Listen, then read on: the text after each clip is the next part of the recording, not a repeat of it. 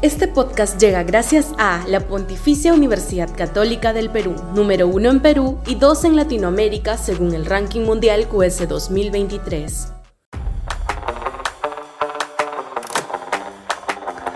La responsabilidad de la televisión derechista. Sudaca, Perú.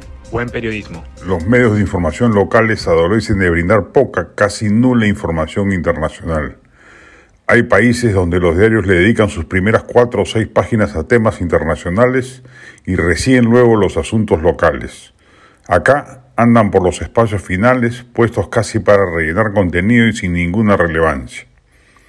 Ayudaría mucho a la cultura política local, por ejemplo, conocer en detalle las trastadas en las que andan embarcados los capitostes de la izquierda regional ver la desgracia de Argentina bajo el peronismo, los devaneos autoritarios de Bolivia, la crisis política desatada en la Colombia de Gustavo Petro, el fiasco que es el gobierno de Andrés Manuel López Obrador, sin dejar de mencionar, por supuesto, las, a las dictaduras izquierdistas de Venezuela y Nicaragua.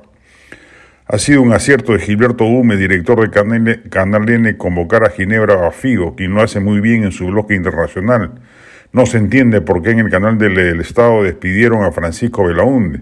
En general, internacionalistas solventes como Francisco Tudelo o Farid Cajat deberían aparecer mucho más y los programas de televisión dejar de saturarnos con el facilismo de invitar hasta el hartazgo a tanto congresista desacreditado. Y lo que pasa en señal abierta ya es vergonzoso. Casi toda la información es policial y apenas algo de política local. Y cuando se da espacio a noticias internacionales suelen ocupar ese lugar las noticias pintorescas en lugar de las políticas. Hasta por un tema de pedagogía ideológica, los medios de comunicación televisivos, que son todos de derecha, deberían asumir la difusión de noticias internacionales como un acto de ilustración doctrinaria, además de ser rentable periodísticamente, porque a la gente sí le interesa lo que pasa en el mundo. No sería un sacrificio en temas de rating, para decirlo claramente. ¿Cómo puede la gente seguir votando por la izquierda luego de sus inmensos fiascos regionales acá nomás en nuestro vecindario?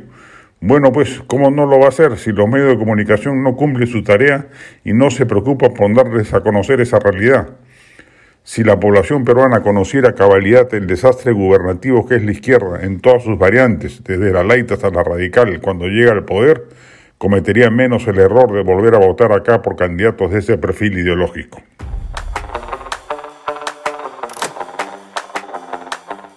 Este podcast llegó gracias a AFE, operador logístico líder en el mercado peruano que brinda servicios de almacenaje, transporte de carga, courier y cómics.